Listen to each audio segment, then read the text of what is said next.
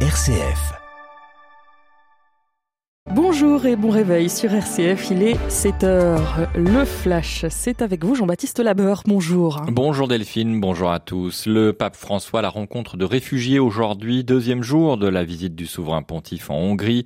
Rencontre très symbolique dans ce pays où Viktor Orban a érigé des murs à ses frontières. Hier, le pape a donné le ton à son arrivée à Budapest.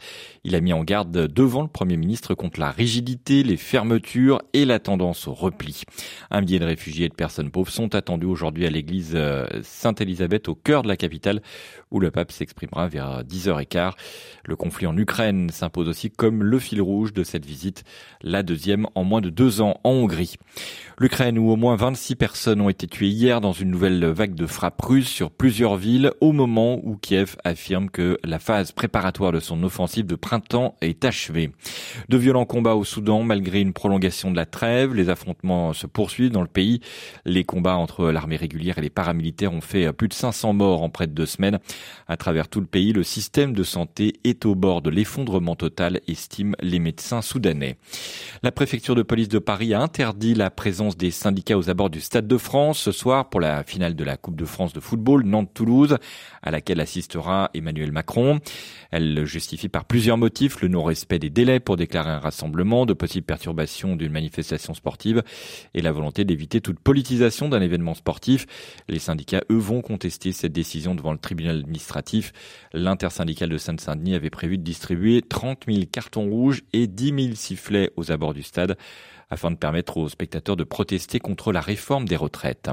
L'agence Fitch abaisse la note de la France. Elle passe de AA à AA-. C'est un avertissement sans frais sur la signature française. Fitch invoque les fortes tensions sociales autour de la réforme des retraites. Elle estime que l'impasse politique et les mouvements sociaux constituent un risque pour le programme de réforme. Le tribunal de commerce de Grenoble a désigné hier euh, l'enseigne Intersport pour le rachat du groupe euh, en difficulté Gosport.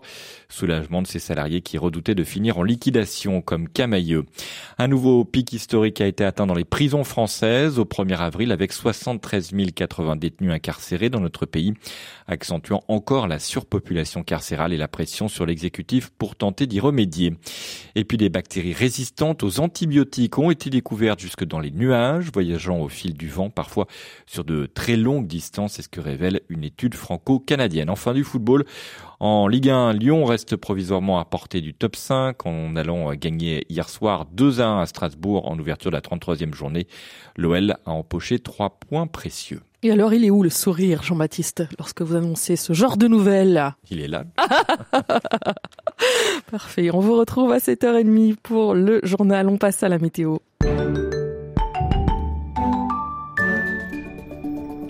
Et ce long week-end commence avec un temps assez agréable sur les deux tiers nord du pays. C'est plus compliqué entre les plaines du sud-ouest, l'Occitanie et les Alpes, où le temps sera lourd et orageux. Partout ailleurs, le soleil sera plus généreux. Les températures sont très douces pour la saison. Ce matin, il fait 10 à 3, 11 à Strasbourg, 13 à Bourges, 14 à Aurillac, 15 à Lyon et Valence, 16 à Ajaccio et 17 à Marseille.